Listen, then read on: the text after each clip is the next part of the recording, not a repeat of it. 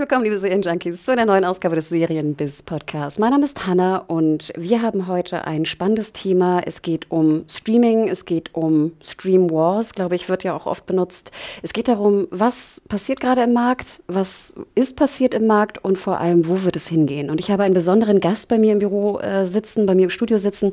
Stell dich doch einmal bitte selber vor.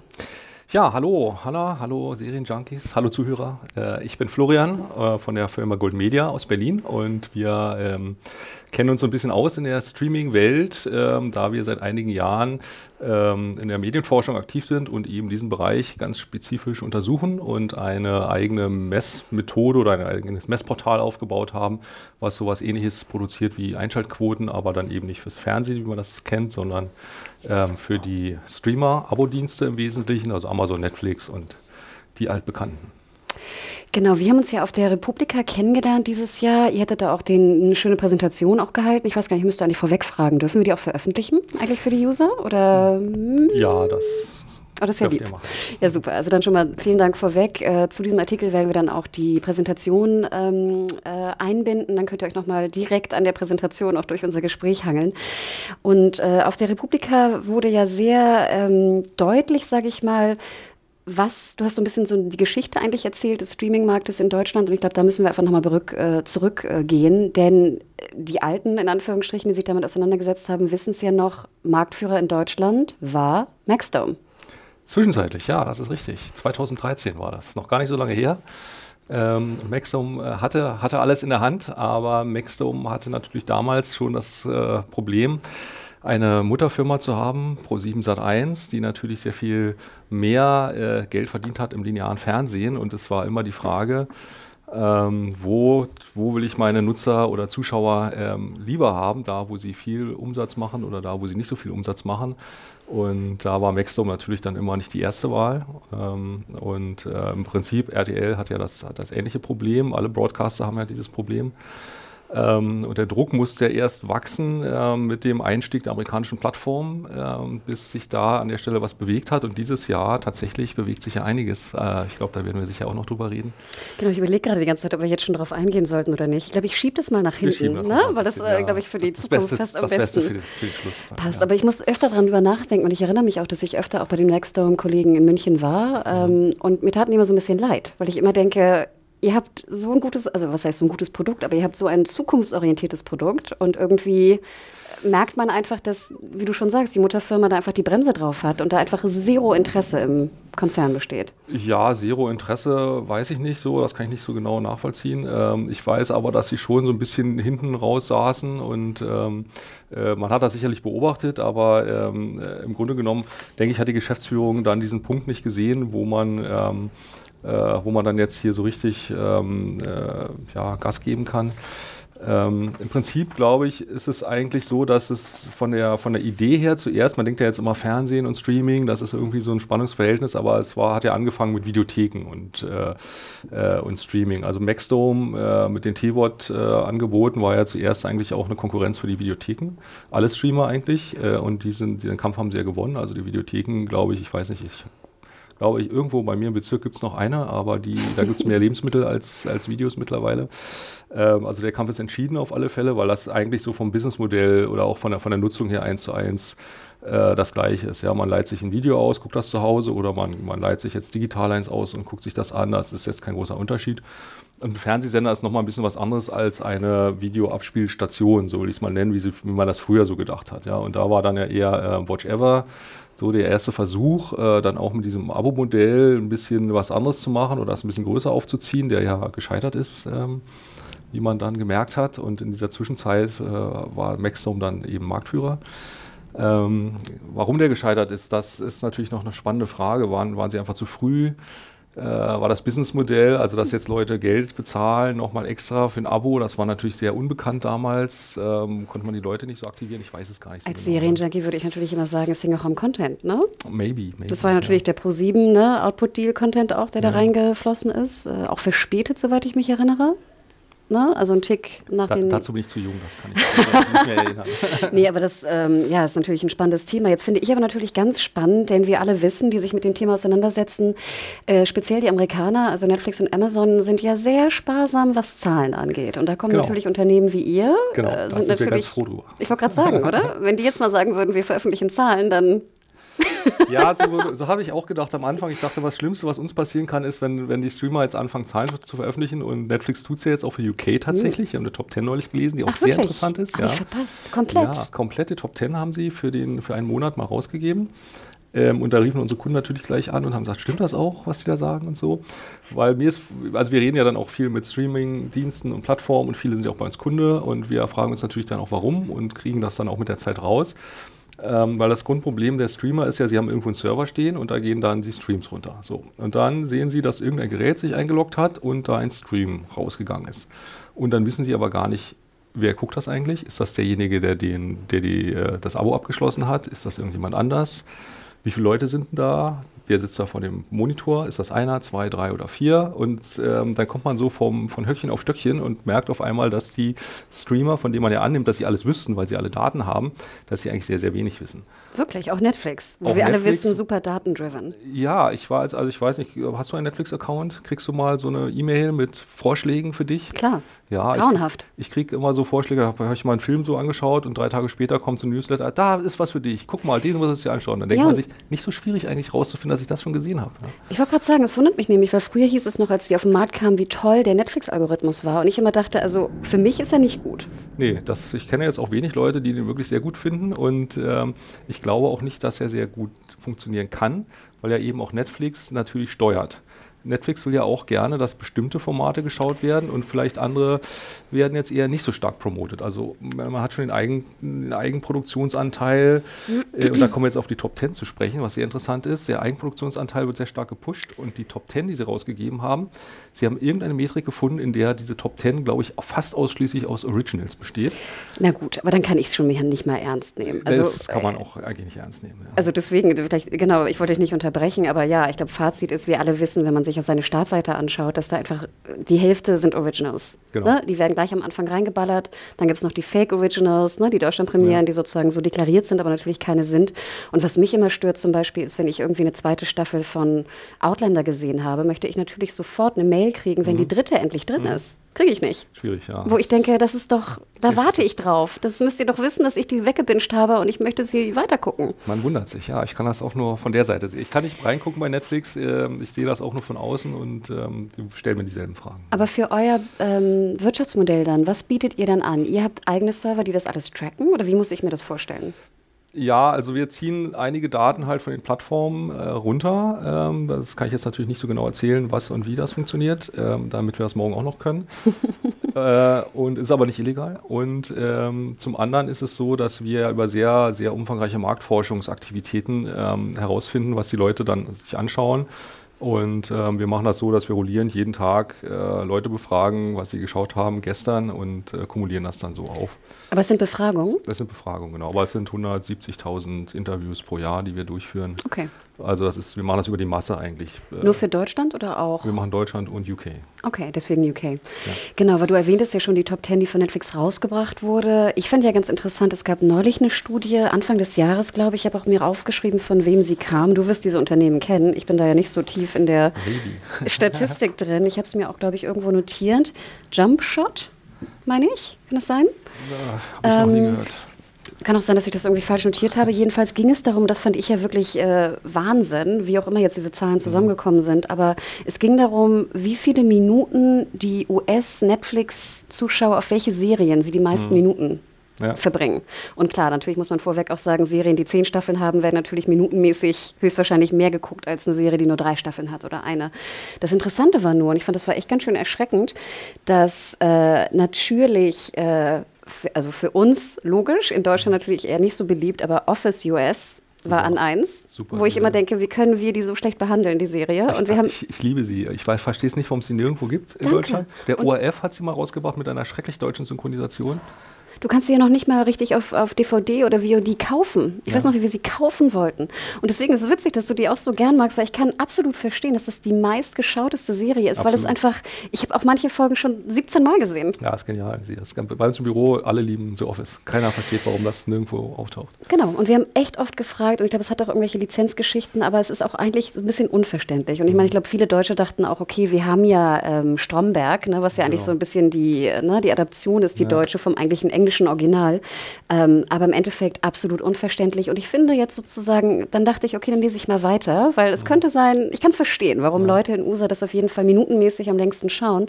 Denn dann ging es natürlich weiter mit äh, Friends und Parks mhm. and Rec. Und das sind für mich auch alles wieder so diese Serien, du willst ja auch nach der Arbeit nicht jetzt irgendwie den super Anspruch manchmal sehen, sondern einfach dich so ein bisschen mal berieseln lassen. Und dann geht man ja vielleicht auch gerade in dem Riesenangebot von allem zurück auf das, was man geliebt hat früher. Natürlich.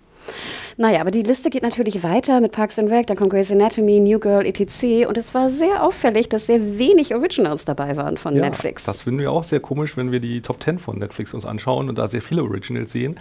Und es ist ja so, dass auch Netflix natürlich eine sehr große PR-Maschine ist. Ähm, das haben sie ja früher, als sie angefangen haben, sie jetzt perfekt bespielt mit äh, House of Cards und dieser, dieser großartigen Story, dass sie halt, ähm, das haben sie ja vielleicht auch tatsächlich geschafft, dieses einfach dieses horizontale Erzählen populär gemacht haben, dass sie auf einmal jetzt Folgen haben mit 40 Minuten, 50 Minuten in Kinoqualität und so. Das sind ja ganz, ganz klare Errungenschaften, die, die jetzt auch keiner mehr missen möchte. Obwohl ähm, ja vorher auch HBO dies schon getan hat. Sicherlich, ja, haben sie es jetzt nicht selber erfunden, aber sie haben sozusagen Enabler, würde ich mal sagen, oder sie haben es in die breite Masse ja, auch schon absolut. stark getragen und haben sehr stark dazu beigetragen. Ähm, und sie haben sich dann immer mit so einem Mythos umgeben und der äh, funktioniert ja auch ganz gut. Ja? Und wenn ich jetzt mal gucke in die richtigen Zahlen und sage, das erfolgreichste Ding in Deutschland zum Beispiel ähm, äh, ist ja die Big Bang Theory von Warner. Ja, das ist das, was, äh, was auf allen Plattformen am besten läuft. Ja, es läuft auf Maxstorm am besten, es läuft auf Amazon wie geschnitten Brot und bei Netflix auch. Wo ist da die Story? Da ist ja keine Story. Netflix wird ja niemals hingehen und sagen, hallo, wir haben hier einen Warner-Titel, der läuft super. Ja, das wird ja keiner machen. Warum auch? Also braucht es uns, die dann sagen, das ist aber so. Ja. Aber apropos PR-Maschinerie, weil das ist auch etwas, wo wir sehr, sehr gerne auch redaktionell irgendwie beim Lunch mal drüber reden. Äh, kurze, kurzer Hinweis noch, liebe äh, Zuhörer, es, äh, es regnet und stürmt gerade hier in Berlin. Also nicht wundern, falls ihr Regen und Blitze und äh, Donner hört. Stürmische Zeiten in der genau, Medienbranche. Genau. Man kann es nicht anders sagen. Disruption. Disruption überall. Genau, und da gab es ja auch die PR, ähm, ähm, die PR von Netflix hat ja auch um sich geschlagen. Das liebe ich ja auch immer. Wir geben keine Zahlenpreis, aber wir geben mhm. dann mal eine Zahlpreis, ne? die dann genau. so, jeder schreibt passt. sie, wir schreiben sie auch natürlich. Ne? natürlich. Ne? Und kritisch wird das immer überall abgeschrieben. Na, ich glaube, wir waren schon ein bisschen kritisch. Sehr gut. Was aber, glaube ich, auch manchmal sind wir vielleicht auch zu kritisch, wer weiß. Aber ich erzähle noch mal kurz, worum es eigentlich geht. Es geht natürlich um die Netflix-Aussage, dass Bird Box, mhm. der Film mit Sandra Bullock, der letzte Weihnachten rauskam, angeblich von 80 Millionen Usern geschaut wurde. Und es gab ja. verschiedene Ebenen sozusagen. Ne? Es geht ja auch immer darum, wie schnell werden äh, Inhalte geschaut, also ja. innerhalb von sieben Tagen, innerhalb von zwei Wochen, bla bla bla. Und da waren wirklich, ich erwähne mal ein paar, da war halt also sozusagen Bird Box 80 Millionen, dann gab es äh, You und Sex Education, die beiden Serien, jeweils 40 Millionen mhm. angeblich. Mhm. Ich glaube auch, wenn ich es statistisch mal angeschaut habe, man muss 70 Prozent der Folge mindestens geschaut mhm. haben und ich glaube sogar 70 Prozent der Staffel. Aber ja, das, ne, so, also so 70 Prozent. Also finde ich einen ganz guten Wert. Mhm. Es geht nicht um die ersten Sekunden oder so. Und dann haben wir noch so kleine Sachen, die ich ganz interessant fand für die Junkies da draußen. Elite 20 Millionen, mhm. Baby 10 Millionen, was mich sehr gefreut hat. Mhm. Was man ja auch vielleicht so ein bisschen daraus ablesen kann, dass ja auch speziell die Jungen Ne, die wir alle Deutschen immer vergessen haben und für unwichtig äh, erachtet haben. Davon gibt es ja einfach sehr wenig. Man muss es so sagen. Na, aber sie sind natürlich hier, also wie gesagt, Elite, 20 Millionen spanische Produktion, äh, Baby, 10 Millionen ja. italienische Produktion. Ja. Wahnsinn. Also ich ja, glaube, das. Großartig. Ne, also auch das hat Netflix geleistet, dass wir an, an quasi an Produktionen äh, aus dem Ausland herankommen, die wir so nie äh, bekommen hätten. Ja, und auch gerade Zielgruppen nochmal abdecken, wo es hieß ja immer vor, ich weiß nicht, vier, fünf Jahren, die gucken doch sowieso alle nur YouTube. Ja. Die wirst du nie wieder an eine lineare Serie ranholen. Äh, und mit 13 Reasons Why, genau. Aber okay, interessant. Ja. Was Aber das, das, spiegelt auch so unsere, unsere Erkenntnis. Also Bird Box ist auf alle Fälle der erfolgreichste Film, den wir da äh, jemals gemessen haben. Also okay. auch UK und Deutschland äh, durch die Hab, Decke. Habt ihr eine Zahl für UK und Deutschland, falls du sie weißt? Ja, so wir haben eine, aber ich weiß sie leider nicht auswendig. Mhm. Gehen auch so Social Media Posts mit rein bei euch in die. Nee, nee, nee. Also ihr guckt nicht bei, Net, äh, bei Twitter oder Insta, weil das fand ich ja auch ganz interessant, ne? Dass da ja das auch, sag ich mal, von Netflix vielleicht auch ganz schlau gepusht wurde, dass diese ja, Debatte. Ja, ne? auf alle Fälle. Also ich, äh, für uns ist das, sind das ja Kanäle, die, die für, fürs Marketing natürlich einzahlen, genauso wie eben Straßenbahnwerbung oder ich komme jetzt hier jeden Morgen äh, ins Büro gefahren mit der, der S-Bahn und dann fahre ich so am Alexanderplatz vorbei und da sehe ich immer die riesen Billboards äh, und dann steht da meistens irgendwie Amazon Beat oder, äh, oder äh, Netflix-Serie mhm. Das wird immer sehr groß beworben. So. Und dann äh, fragen wir uns natürlich, wenn jetzt ein Erfolg da ist für so ein Original, ähm, wie viel Prozent ist eigentlich jetzt, dass dieses ein gutes Original ist und wie viel Prozent ist eben diese, diese große Maschine, die da irgendwie im Marketing läuft von, wir tun das an die erste Stelle äh, in unserem Vorschlagsregal, wir zeigen das eben nicht im Algorithmus nur den Leuten, die das mögen würden, sondern wir sind ziemlich sicher, dass das verdammt jeder, äh, der das anschaltet, zu sehen kriegt und wir hauen die ganze Stadt voller Plakate und das hat eben auch eine Power, die dann einzahlt eben auf die Abrufzahlen. Ja. Insofern ist das immer so ein bisschen komplexer. Genau, ich glaube, es gibt ja auch Veröffentlichungen schon auch in USA, wie groß der, das Mediavolumen eigentlich ist von Netflix. Das Netflix einer der höchsten. Auf alle ne? Fälle. Und sie würden nicht Big Bang Theory bewerben. Das bin ich auch ziemlich sicher. Obwohl ja. sie damals auch, glaube ich, als sie gestartet sind in Berlin, habe ich ganz viele Plakate gesehen damals. Ich glaube, drei Viertel aller Plakate in Berlin waren Netflix-Plakate. Das habe ich auch noch nie gesehen, ja, so ein ja. Mediendruck. Und das waren Daredevil und ich meine Better Call Saul. Ja. Better Call Saul ist ja eigentlich auch eher eine Lizenz. Auf alle Fälle. Also das ist, ich sage mal so, so Marken, äh, Markenstrategie für ein Produkt, äh, also für so einen Markteintritt ist natürlich immer noch mal ein bisschen eine andere, als wenn man jetzt äh, irgendwo weiß, wo man genau. steht und, äh, und ja, was, will. Ja. Was wir diesbezüglich auch festgestellt haben, vielleicht ist es bei euch auch so, also jetzt gerade, wir haben es ja gemerkt, ähm, Game of Thrones, klar, ne? Ich glaube, mhm. momentan war es ja auch, äh, Riesig, ne? ja. Also bei, man muss auch sagen, bei Sky super gelaufen, aber auch bei Amazon extrem erfolgreich, ja, im, im T-Wort. Auch bei uns äh, ne, war auch, ja. man merkt, dass da Game of Thrones war, äh, man hat ja auch gemerkt, das fand ich ganz interessant, dass Amazon und Netflix speziell ja auch nichts anderes rausgebracht haben mhm. in der Zeit. Ne? Ja. Wir haben einmal Lucifer gesehen, was ja lizenztechnisch sowieso mhm. irgendwie crazy ist. Ja, ne? Netflix-Serie bei Amazon, okay. Das wurde noch ein bisschen gepusht. Und das jetzt gerade letzten Freitag, vergangenen Freitag, äh, haben, glaube ich, wurden, sind drei neue Serien gestartet. Ne? Mhm. Ne? Wir hatten Good Omens bei Amazon, mhm. wir hatten äh, How to Sell Drugs Fast mhm. und wir hatten noch eine When They See Us, genau, mhm. jetzt für Deutschland eher vielleicht nicht so relevant. Und das Krasse fand ich, und ich weiß nicht, ob ihr das auch feststellt, ich finde gerade dieses, natürlich, das fällt auch zusammen damit, dass natürlich die Folgen in einem Blog veröffentlicht mhm. werden, aber dass diese kurzen Buzz-Serien mhm. auch immer kürzer werden. Also dass mhm. Äh, zum Beispiel How to Sell Drugs Fast, klar, ist auch eine relativ kurze Serie, aber dass der Buzz, ich würde sagen, Freitag, Samstag, vielleicht noch Sonntagabend mhm. und Montag war es schon wieder vergessen. Ja. Noch vergessen würde ich nicht sagen, also der Bass vielleicht, aber wir haben ganz gute Zahlen für die Serie. Also sie wird schon geschaut. Ähm, ist, was wir aber sehen, ist natürlich, dass die deutschen Serien sowieso äh, nicht wie die amerikanischen mit äh, jede Staffel 24 Episoden und dann jedes Jahr zwei neue Staffeln. Das ist nicht, das, das ist nicht die Pace gut, in Deutschland. Eine Staffel, ja. ne? wir machen eine Staffel und die hat dann sechs oder sieben Folgen. So, das ist eigentlich so die, die Hausnummer für, für deutsche Produktion. Ne? Genau, aber jetzt auch für die, für die US. Ich meine, Network produziert ja immer noch 22 ne, in USA. Also das müssen sie ja, ja auch. Ne? Wenn, ja. aber ja, du hast natürlich recht. Aber ja, das fand ich, fand ich ganz interessant. Willst du eine Zahl verraten, was ihr gemessen habt für to Sell Drugs? Ich äh, hätte, hätte mich better, besser vorbereiten sollen. Ich habe es wirklich nicht im Kopf. nee, ich habe auch, hab auch dich nicht, ich habe dir wenig Info gegeben. Ja. Also das äh, tut mir auch leid für mich. Aber vielleicht können wir es ja nochmal nachtragen. Ich kann vielleicht, äh, wenn ihr so eine Beschreibung habt oder so, dann können wir das vielleicht reinschreiben. Das wäre super Für die Leute, die das interessieren. Also genau. bitte nachlesen auf der Beschreibung, die jetzt unter diesem Podcast auftaucht. Ja, Tease. Dann erfahrt ihr die Zahl. Genau, die Zahl steht im Tease. Dann kurze Frage diesbezüglich noch. Habt ihr denn auch ein einen höheren Abruf von How to Sell Drugs gemessen für UK? Weil die große Frage ist ja, die deutschen Originals, die jetzt auch Netflix mehr produziert, ne? Ja. dieses Jahr werden ja noch vier, glaube ich, kommen, wenn ja. ich es richtig in Erinnerung habe. Werden die auch von UK geschaut oder ist es so ein bisschen ferner liefen? Ja, äh, es kommt drauf an. Also ähm, manche gehen ganz gut, äh, auch in UK, manche eben nicht. Äh, ich muss dazu sagen, dass wir UK erst seit äh, Januar machen, also hm. für sagen wir mal, rückwirkend nicht allzu viele Daten haben, aber was wir jetzt sehen, ist eben, dass manche UK-Sachen halt auch in Deutschland ganz gut laufen. Also ähm, äh, da gibt es ja so ähm, Bodyguard. Grand Tour, Bodyguard, so solche mhm. Sachen, die laufen nicht so gut wie in UK, ja, ein bisschen schlechter, mhm. aber auf alle Fälle tauchen die auch hier in so Top-Rankings auf bei okay. uns. Und es ist eigentlich genauso andersrum. Also unsere lokalen Produktionen, also Pastewka ist jetzt sehr deutsch, ja, muss man sagen. Das wird, wird jetzt auch, ähm, ja, es ist vielleicht auch ein bisschen schwierig. Ähm, aber so eher international angelegte Sachen, die, die vielleicht auch ein bisschen austauschbarer sind, die laufen halt auch eben schon gut. Ja. Ich musste sehr lachen in der Präsi. Auch noch ein Tease, mhm. ist auch eine, äh, eine schöne Grafik drin, wie alt die Leute sind, die bestimmte mhm. Serien schauen. Ja, ja. Ich musste ein bisschen lachen bei Pastewka. Ja, was hast du erwartet?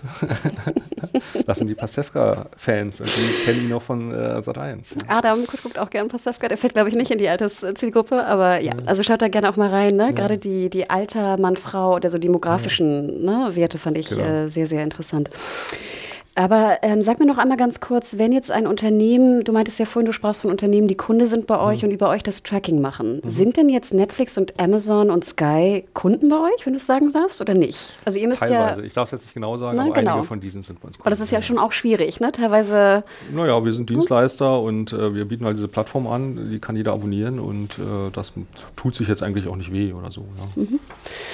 Ja, super. Dann kommen wir mal zum nächsten Teil, eigentlich der Eingangsteil, den ich äh, ansprechen wollte mit ähm, Maxstorm. Da bin ich fast so ein bisschen ins äh, durch, Durcheinander gekommen. Mhm. Das Interessante finde ich ja, ihr habt auch äh, einmal versucht äh, darzustellen, wie die Marktanteile verteilt sind mhm. in Deutschland. Finde ja. ich ja auch immer spannend, weil man, da wir, wie gesagt, diese Zahlen ja nicht offiziell haben, sondern nur mhm. von einigen Unternehmen, mhm. ist es ja immer so ein bisschen schwierig festzustellen, äh, wie sind jetzt die Marktteile wirklich mhm. genau. Und da finde ich ganz interessant, von 2019 habt ihr den Marktanteil von äh, Amazon Prime Video mit, äh, ich glaube, es sind 48 Prozent mhm. angegeben. Mhm. Und ähm, natürlich habe ich auch immer das Gefühl, und wir alle wissen das ja selber, Prime Video ist ja auch, sage ich mal, vom Konstrukt her sehr schwierig zu greifen. Mhm. Also, ne, wir alle wissen, für, ich glaube, es sind das 70 Euro, 69, 90 mhm. im Jahr, kann ich mir so viel liefern lassen, wie ich will. Ich glaube, Music ist noch drin, ich glaube, Lesen ist drin, ähm, Audible ist nicht drin, aber ich kann nebenbei halt noch äh, Serien schauen und ich kann natürlich auch in den Prime Store VOD-mäßig mhm. Sachen runterladen und bezahlen. Und die Frage ist natürlich immer von den vielen, vielen Kunden, die ja Amazon angeblich auch hat in Deutschland. Man munkelt mhm. ja teilweise, dass es sozusagen 12 bis 17 Millionen sind, mhm. habe ich so ein bisschen jetzt in den Recherchen gesehen. Wie viele von denen schauen denn wirklich auch Prime Video Serien oder Filme oder Videoinhalte? Das ist eine sehr, sehr komplexe Frage. Und da muss ich jetzt leider ein bisschen ausholen, weil okay. ähm, äh, diese Marktanteile, wir haben diese Marktanteile mal eingeführt, weil wir ja auch ähm, uns vor dieser Videogeschichte mal mit Fernsehen beschäftigt haben und im Fernsehen ist ja Marktanteil alles. Ähm, und, oder also nicht alles, aber ein sehr, sehr wichtiger Indikator. Und wir wollten das gerne halt überführen in diese Videogeschichte so. Und dann für den Marktanteil muss man natürlich erstmal wissen, was ist der Markt. Ja, dann muss man einfach eine Auswahl treffen, welche Anbieter nehme ich mit rein und welche nehme ich nicht mit rein. Das ist auf unserer Plattform so geregelt, dass die Kunden selber sich das zusammenklicken können, äh, was sie glauben, was ihr Markt ist. Da sind wir sozusagen aus der Verantwortung raus. So. Aber ähm, wie im Valomaten. Genau, wie im Valomaten. so. Aber es ist eben so, oder genau, man kann so lange klicken, bis man Marktführer ist. Ja. Sehr schön für die Präsentation dann genau. intern. Ähm, aber es ist eben so, dass als wir diese, äh, als wir diese Messung ähm, uns ausgedacht haben, haben wir natürlich auch, uns auch gefragt, was ist eigentlich der Markt? Einerseits halt von den, von den Plattformen her und andererseits eben aber auch von der Nutzung her. Und da stellen wir fest, dass es doch anders ist als im Fernsehen. Im Fernsehen ist ein Markt ganz einfach. Das sind halt, wie viele Leute schauen zu, Sehbeteiligung über eine gewisse Zeit und die teilt man dann irgendwie durch die Anbieter und dann kommt man zu einem Markt. So. Jetzt haben wir aber das Problem gesehen, dass wir eben Abonnenten haben auf der einen Seite, auf der anderen Seite Zuschauer und dass diese nicht deckungsgleich sind. So. Und dann ähm, äh, muss man das irgendwie statistisch in den Griff kriegen. Und dann haben wir uns ein Modell äh, überlegt, was glaube ich sehr gut ist und was bis heute wunderbar funktioniert. Und das ist so eine Dreiteilung. Äh, man kann die auch äh, lustigerweise abkürzen mit USA. Das ist, ist mir nach, nach drei Jahren neulich mal aufgefallen. Das ist nämlich irgendwie Usage. Ja. Das ist also, da, da, da kumulieren wir einfach Leute, die gestern genutzt haben, auf. Ja, dann haben wir so eine tägliche Nutzung. Dann haben wir Access, das ist das, was man so als weitester Nutzerkreis sagen könnte. Das sind also Leute, die Zugriff haben auf eine Plattform, ja, die könnten gucken, wenn sie wollten. Sie sind Abonnenten. Sie sind aber nicht Abonnenten, nicht unbedingt. Okay. Ja, also es kann sein. Die Internet haben in Deutschland. Also wir stellen uns das so vor, es ist zum Beispiel eine Familie, ja, da sind die Eltern irgendwie, die haben so ein Abo, ja, und die Kinder gucken und die Eltern gucken vielleicht auch und die Tante hat vielleicht auch noch einen Zugriff drauf oder so. Ah, okay. Ja. Oder es ist in Berlin zum Beispiel, hier in Friedrichshain, hier wohnen ja nur Studenten in Wohngemeinschaften, da wohnen jetzt so vier Studenten und die teilen sich ein Netflix-Abo. Okay. Und zwei von denen haben eine Partnerschaft und die wohnen vielleicht nicht in der Wohngemeinschaft mhm. und die gucken da auch über dieses. So. Okay. Und da haben wir sechs Leute auf einem Account und der wird aber nur einmal bezahlt. Ja, und das ist ja eben das ganz interessante Thema bei Netflix. Da haben wir jetzt drei, ungefähr knapp drei Personen auf jedem Account, ja, also das ist der Access, ja, also wie viele Leute könnten gucken, wenn sie wollen. Und dann haben wir eben die Subscription, das S, ja, von USA. Äh, und das sind eben die Leute, äh, die tatsächlich diesen Account haben. Und das hat am Anfang uns sehr viel Kopfzerbrechen bereitet, weil wir haben immer sehr hohe Zahlen rausbekommen bei der ganzen Messung und haben irgendwann festgestellt, wir müssen eigentlich ganz klar die Leute fragen, bist du eigentlich die Person, deren Kreditkarteninformationen oder sonstige Zahlungen sind, also geht von deinem Konto das Geld ab, dann bist du der Subscriber bei uns. Ach, so, ja. Okay. Ja, und so, so muss man wirklich sehr, sehr hart äh, äh daran gehen, um rauszufinden, wie viel äh, Subscriber da sind. Und aus dem Verhältnis halt dieser, ähm, dieser drei KPIs kann man jeweils Marktanteile berechnen. Und das Interessante ist, Amazon ist ja damals sehr geschickt vor Netflix in Deutschland aufgeschlagen knapp vor Netflix. Ich weiß gar nicht, es ging, glaube ich, um Monate. Netflix hat immer gesagt, wir kommen, wir kommen. Und auf einmal Amazon, huh, wir sind schon da. und hat das eben verknüpft mit den Prime-Vorteilen, die sie dann auf ihrem Service bieten. Wie du gesagt hast, ja eben Musik und Shopping und so. Ähm, und, und, ziemlich günstig, ne? Und ziemlich günstig, ja, absolut. Ähm, und ein großes Angebot, also ein super Deal eigentlich. Und ähm, war sozusagen als erster da, ja, und konnte sozusagen diese ganze Marketing-Blase äh, von Netflix so ein bisschen auch mitnehmen. Und dann kam Netflix hinterher und ähm, ähm, so hat es eigentlich Amazon sehr schnell geschafft, sehr großes, sehr großes Kundenstamm aufzubauen in Deutschland und das ist international eigentlich auch ungewöhnlich. Also in den USA zum Beispiel ist das Verhältnis mhm. ja andersrum. Ähm, das ist eigentlich in Deutschland fast einmalig und ähm, UK ist es auch anders. Ja, überall ist Netflix eigentlich weiter Marktführer. Ähm, da haben die deutschen Kollegen ja wirklich was Großes, äh, was Großes geschaffen. Ähm, und das ist eben die Subscription. So, und wenn wir uns die Usage angucken, dann ist es aber ein bisschen anders. Ähm, dann ist es eben so, dass Netflix viel stärker genutzt wird als, äh, als Amazon, in bestimmten Segmenten sogar sehr stark. Das sind junge Frauen, die sind extrem aktiv bei Netflix. Also Riverdale, so, ja, Grey's Anatomy, so dieser ganze Bereich. You, wird, you das wird alles sehr stark äh, nachgefragt. Und äh, Amazon-Zuschauer sind älter auf alle Fälle. Netflix-Zuschauer sind im Schnitt jünger. Vielleicht gleich mal dazu, das fand ich mich auch ganz interessant. Und zwar hat äh, in der Prise stand dann drin, dass es Subscriptions in Deutschland 22 Millionen gibt. Mhm. Und danach kann man ja dann an den Prozentsätzen. Nein, nein, das kann, das kann, haben, die Leute haben ja mehrere Subscriptions. Genau, aber ich kann ja ungefähr dann sagen, wie viele Subscriber es gibt pro Kanal. Das wollte ich sagen ja. damit. Ne, wenn ihr sagt, es gibt 22 ja. Subscriptions. Mhm. Ne? Das sind jetzt nicht Personen, sondern es sind ja. nur Kreditkarteninhaber, die genau. zahlen. Ja. Dann kann ich ja trotzdem sagen, wie viele Kreditkarteninhaber die zahlen, die jeweiligen Plattformen haben. Ja, das kann man mehr oder weniger ausrechnen. Na? So. Und da fand ich ja ganz interessant, dann komme ich nämlich auf den Wert, wer weiß, mhm. ob der äh, noch aktuell ist, aber von der Prisi von damals, dass ähm, Prime Video 11 Millionen Subscribers hat. Mhm. Das ist ein bisschen weniger sind es tatsächlich. Also es ist, jetzt ist natürlich die Frage, was ist in der einen Zahl drin, was in der anderen. Wir haben sozusagen, äh, wir haben ja auch äh, D-Zone zum Beispiel in den, in den Subscribern, weil das für uns auch ein typischer Dienst ist, der aber an diesen Marktanteilen, die ich in dieser Präsentation hatte, zum Beispiel Ach nicht so, auftaucht. Ich sagen, ne? Und so muss die man Channels. das alles so ein bisschen, genau, und die Channels und man muss das so ein bisschen runterrechnen. Also tatsächlich kann man es nicht eins zu eins äh, so überführen. Ähm, aber es ist, äh, es ist so, dass es äh, ist ein bisschen geringer der Wert, aber nicht viel. Ja. Würdest du denn sagen, ich habe nämlich das Gefühl, dass Amazon sich relativ, was die, also jetzt für Serienjunkies, mhm. ne? ich gucke ja immer nur aus der Serienjunkie-Sicht, ja. dass es so ein bisschen fast an, an Marktposition eher verloren hat. Und dass sie weniger, sag ich mal, also jetzt aus unserer Sicht, mhm. wie gesagt, investiert haben in, in coolen Content, coolen Serien-Content und sie alles jetzt so ein bisschen wartet auf das große nächste Ding, nämlich Lord of the Rings. Äh, Bibi und Tina hast du vergessen. Klar, für Kinder, ne? Das kommt ja noch. Mit Detlef Book. Ja, nein, und das finde ich auch von den, ja. ja. wenn wir darauf eingehen, die Originals, die. Kinderprogramme, die, das müssen wir genau, die, reden. Das müssen wir reden. Die äh, Amazon hat, da ist Bibi und Tina ja. mit Abstand die beste Brand, die sie haben. Ja. Absolut. Und, Aber halt, ähm, können wir noch einmal ja. kurz auf die Marktanteile kommen? Ja, gerne. Ich habe nämlich noch eine Frage und ich weiß, ich habe sie dir schon auf der, Deko, auf der Republika gestellt. Habe ich sie beantwortet? Du meintest. Ja, du hast sie beantwortet. Ich war nicht ganz happy mit der Antwort. Ach so, aber ich wollte nicht rumpupen. Dann frag nochmal und ich gucke mal, ob ich dich wieder nicht äh, machen kann. Genau, wir sind. Ähm, es gibt ja noch, also natürlich jetzt die Marktanteile, ne? Wir mhm. sehen dann Prime Video, Netflix, ihr habt Sky Go und Sky Ticket unterteilt. Mhm. Fand ich auch ganz interessant. Ähm, sind ja zwei verschiedene Dienste. Also Sky Go ist ja im Prinzip, das ist ja kein Geheimnis, haben im Prinzip 5 Millionen ähm, Abonnenten, weil jeder Sky-Abonnent im Prinzip das nutzen kann. Wir messen aber nur die, die das auch tun. Das ist natürlich deutlich weniger. Genau, weil ich dachte eigentlich, dass, weil ihr habt, genau, Sky Go und Sky Tickets sind unterschiedlich aufgeteilt mit 9,1 und 5,8 Prozent. Mhm. Ich frage mich ja immer noch, du meintest schon, jeder Sky-Kunde hat Sky Go, mhm. aber doch, wenn die nur Fußball buchen, mhm sehen die doch keine Serien, auch nicht bei Sky Go, oder? Oder sehen sie auch nee. Serien bei Sky Go? Nein, dann, äh, also das, was sie gebucht haben, das genau. Paket können sie dann sehen. Ja. Denn ich dachte jetzt, weil ich habe es nämlich auch wieder zusammengezählt ja. ähm, und ich komme nämlich prozentsatzmäßig auf die mhm. Subscription wieder, komme ich als Summe von Sky Go und Sky Ticket auf 3,3 Millionen mhm. und wie du schon sagtest, 5,2 Millionen hat Sky ausgewiesen mhm. für Deutschland, müssen sie. Und dann dachte ich mir, okay, kommt vielleicht hin, weil vielleicht gibt es zwei Millionen Kunden, die nur Fußball gucken. Das mag so sein, ich kann es nicht sagen. Okay. Na gut. Ähm, jedenfalls, wir kommen weiter. Wir haben, ähm, genau, Maxstorm ist noch drin, immer noch mit 5,9 Prozent, was ich ganz mhm. schön hoch finde. Aber ich dachte mir, vielleicht sind das noch so die VOD-Käufer, die mal einen Film kaufen oder Bist so. Bist du jetzt bei Access, Usage oder nee. Subscription? Subscription? Alles Subscriptions. Okay. Ich ja, Subscription. Ja. Doch, ich habe versucht, mich in einem zu halten, weil ja, das sowieso ja, schon so verwirrend ist. Ne? Ich, ich hoffe, ich habe es richtig gemacht, aber hier steht nochmal Subscriptions. Denn jetzt natürlich die große Frage, Adam und ich haben es vorhin nochmal angeschaut, ähm, Magenta TV. Ja.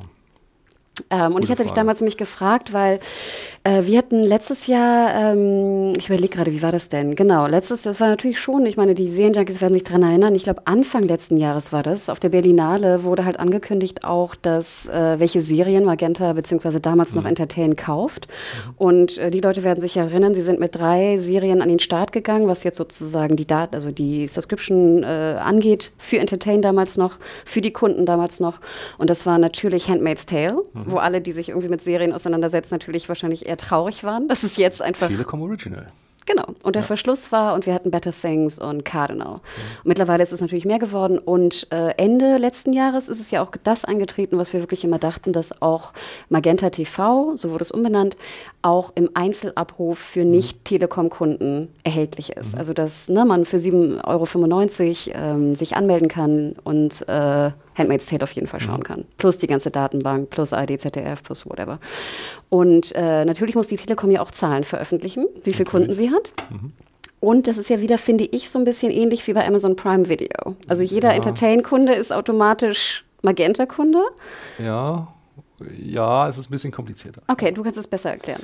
Nee, ich weiß es nicht. Wahrscheinlich muss man immer bei der Telekom fragen. Ich kann das jetzt auch nur äh, sozusagen aus der Außenbetrachtung erklären. Also, es ist so, dass diese damals das Entertain-Paket, da gab es die alte Box. Und ähm, die, die, konnte eigentlich Live-TV übertragen. So, und dann gab es die neue Box mit Magenta, äh, auf der ist ja dann auch die Netflix, die Netflix-App eigentlich geben sollte. Das gab es dann aber eigentlich erst auf der neueren Version der neuen Box. Die ist ja jetzt mit drin, ne? Netflix und Amazon. Das ist, ist jetzt wohl drin. Mhm. Äh, ich habe noch eine Box, so eine Zwischenbox, da ist das irgendwie noch nicht Ach, drin. Du bist sogar Kunde? Ich bin sogar, ich bin bei allen Kunden natürlich, beruflich bedingt. und ähm, es ist eben so, dass man in der, in der im Entertain damals musste man zubuchen für ungefähr 5 Euro mhm. Serien Plus. Genau. Das Paket. Das gibt es jetzt nicht mehr. Das ist bei Magenta eben schon drin. Dafür kostet das eben ungefähr 5 Euro mehr als äh, das alte Entertain-Paket. Und diese Serien Plus, das ist ja im Prinzip, ähm, das sind ja eben Fox Plus Serien, die da äh, lizenziert sind und dann auch abrufbar sind. Und es gibt aber auch eben wie bei Amazon, gibt es auch einen T-Wort-Anteil, der eben über Videoload mhm. zugespeist wird. Und man kann ja auch Game of Thrones zum Beispiel genau. bei Videoload. Also die, die, die Aggregator-Thematik, auf die wir später noch zu sprechen kommen, finde ich, hat ja Telekom ganz gut abgedeckt mit Magenta. Absolut. Sie wollen eine Plattform sein und sie haben eine Absolut. schöne Plattform geschaffen. Ne? und du hast ja wirklich sagen. einer der wenigen, wenn nicht der einzige, der Netflix und Amazon anbietet. Ja, genau. Ne? Also so viel vorweg. Jedenfalls sagt im Geschäftsbericht, glaube ich, wenn ich die Zahlen richtig rausgesucht habe, äh, von Telekom Q1 2019 3,4 Millionen Magenta-Kunden. Mhm. So, jetzt natürlich die große Frage. Ähm, ja, Magenta TV, aber 3,4 Millionen finde ich ist ja schon eine ganz schöne Menge für Deutschland. Ja. Warum sind die bei eurer Übersicht über die Marktanteile im S-Wort-Bereich Subscription mhm. nicht drin? Weil ja eben genau das Problem da ist. Also wir messen das, wir veröffentlichen das aber derzeit nicht. Ähm, das Problem äh, liegt einfach darin, dass wir äh, im Prinzip so von unserer DNA her eher so auf S-Wort-Services aus sind. Und der S-Wort-Service von Magenta ist eben nur ein sehr kleiner Teil. Eben das in der alten Welt war das noch einfach. Da waren es eben die Abonnenten, die das Serien-Plus-Paket zugebucht haben. In der neuen Welt ähm, ist das halt alles vermischt und es ist sehr, sehr schwierig herauszufinden, ähm, welchen Anteil sozusagen diesen, dieser S-Wort-Bereich äh, bei der Telekom ausmacht. Ähm, das ist so eine Geschichte, an der wir gerade so rumdoktoren Ähm, ich hoffe, wir lösen die bald und ähm, dann haben wir Zahlen, aber die 3,4 Millionen sind natürlich Magenta-Abonnenten, die einfach irgendeine Art von Box äh, abonniert haben, ja, ganz klar. Genau, und weil ich denke, ihr müsstet ja eigentlich auch durch diese Begründung, wenn ihr Prime Video mit drin habt, hm. dann müsste ja eigentlich Magenta irgendwie auch mit drin sein. Das ist ja ähnlich, oder? Dass ich einfach nicht weiß bei Prime Video, ob nicht wirklich irgendwelche Dudes einfach nur Pakete bestellen. Nee, das, äh, das unterscheiden wir tatsächlich. Also wir, äh, wir erfassen nur so, die Leute, okay. die tatsächlich das nutzen, um damit Video anzuschauen, weil die Pakete interessieren uns auch nicht. Ja? Also wir haben auch zum Beispiel im Büro ein, ein, ein Amazon mhm. Prime-Abo, um einfach das Porto zu sparen. Mhm, genau, da wird jetzt okay. keiner Video drauf gucken und so einen Account würden wir dann auch nicht mitziehen. Ja? Das heißt, Best Case, liebe Telekom, werdet Kunde bei Gold Media, dann haben wir Zahlen, die man vielleicht veröffentlichen kann?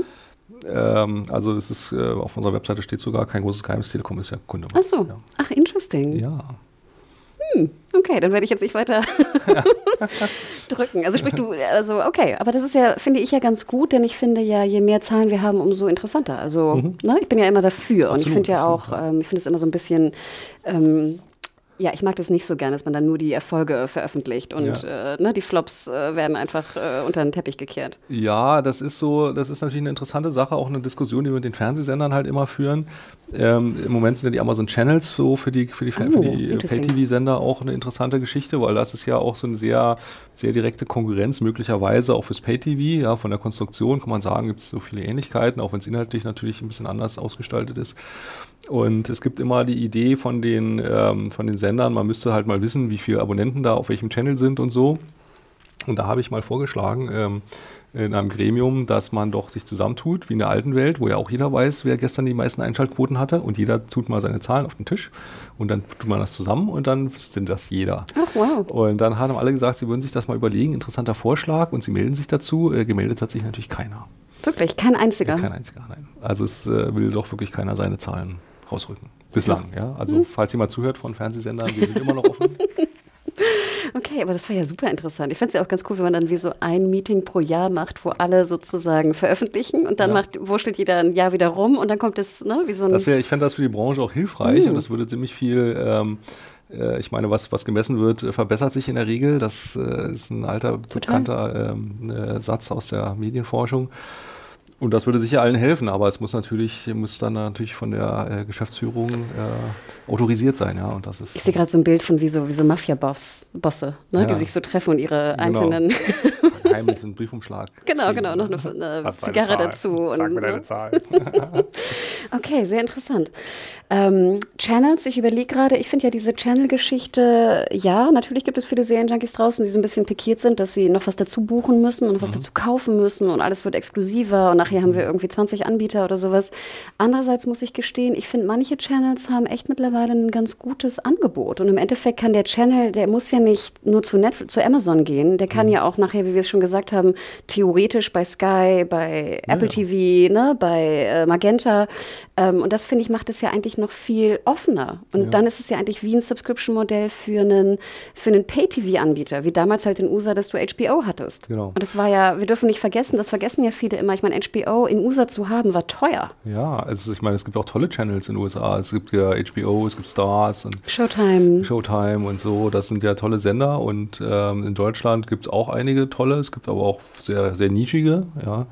Ähm, also es ist ein bisschen die Frage, wie entwickelt sich dieser, dieser Markt eigentlich, ja. Und das ist, dass man jetzt sehr offen ist natürlich mit den Channels, das hat auch damit zu tun, dass sich ziemlich viel sortiert derzeit. Das muss auch nicht immer so bleiben, ja. Das kann sich natürlich, es ist dann einfach Geschäftspolitik, ja, dann kann sich sowas auch wieder ändern. Aber im Moment muss ich sagen, ist es liegt natürlich im Geschmack ähm, der, der Leute, aber wenn man jetzt so, so Sportgeschichten sich anschaut, bei Sky ein Abo, glaube, Sky äh, hat, ein, hat APU von 33 äh, Euro pro Kunde.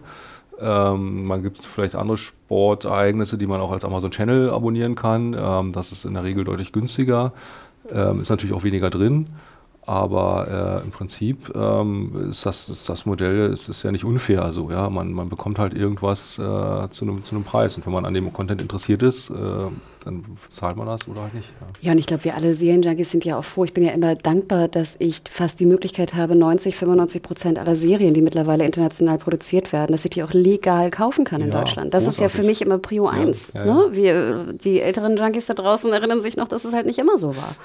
Ähm, oder was wir, ich erinnere mich ja auch noch, dass wir, dass ich UK-Importe gekauft habe und dass ich mich mit anderen Freunden zusammengetan habe für Japan-Importe, die irgendwie 50 Mark pro VHS gekostet ganz haben. Ganz schrecklich, ganz schrecklich. Also, ne? also nur, dass wir das nochmal so zurückerinnern, woher wir gekommen sind. Aber es ist natürlich so, dass ähm, zu der Zeit Piraterie äh, auch ein großes Thema war.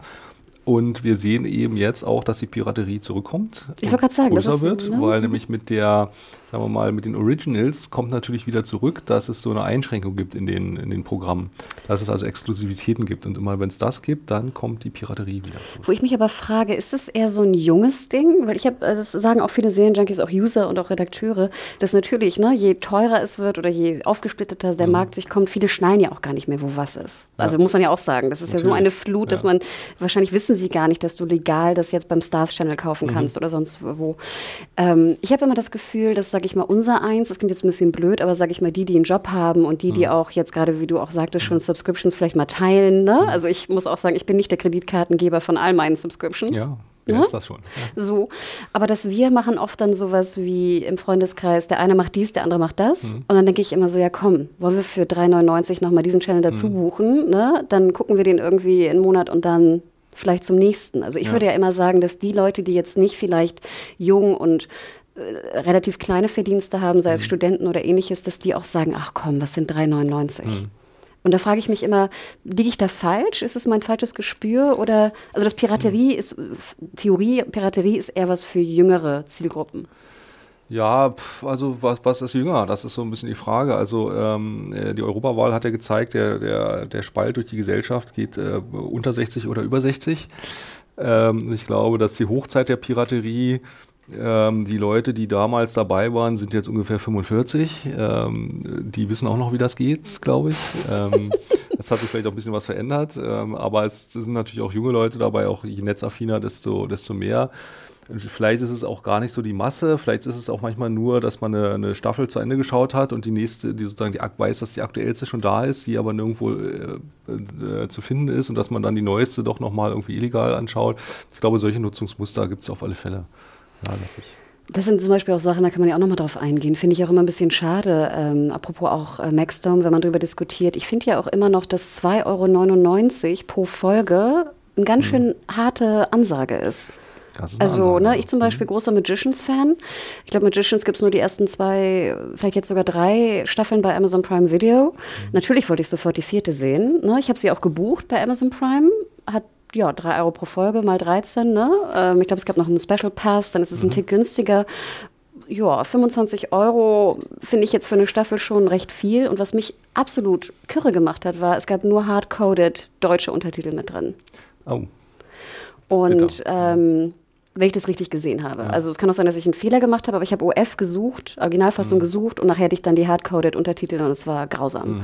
Und auch von der Qualität her, und das ist ja auch ein anderes Thema, ähm, ich finde schon, dass wenn ich 2,99 Euro zahle, klar ist HD, ne? SD könnte ich 50 Cent mhm. äh, günstiger, aber da frage ich mich auch so, das finde ich zum Beispiel sehr forcierend auch für, für illegale äh, ja. Abrufe, weil ich ganz ehrlich sage, 10, 15 Euro zahle ich gern für eine Staffel. Ja. Ne? Ich liebe die Serie, zahle ich gerne, aber 2,99 für eine Folge finde ich auch heutzutage, wo man jetzt das komplette äh, S-Wort-Angebot äh, zum Schauen hat, finde ich eine Menge, immer noch. Und da ja. sehe ich auch nicht, dass die Preise runtergehen. Also es ist ja nicht, es ist ja nicht ganz so. Also also bei Netflix hat er einen ganz klaren Kurs, alles S-Wort. Bei Amazon ist es ja S-Wort teilweise und ist mit sehr vielen Links dann zu T-Wort. Also in der Regel ist es ja so, dass von den attraktiveren Inhalten die neueste Staffel im T-Wort ist und die älteren im S-Wort. So, dann muss man entweder warten, bis das genau. kommt oder äh, man muss das kaufen. So, ja.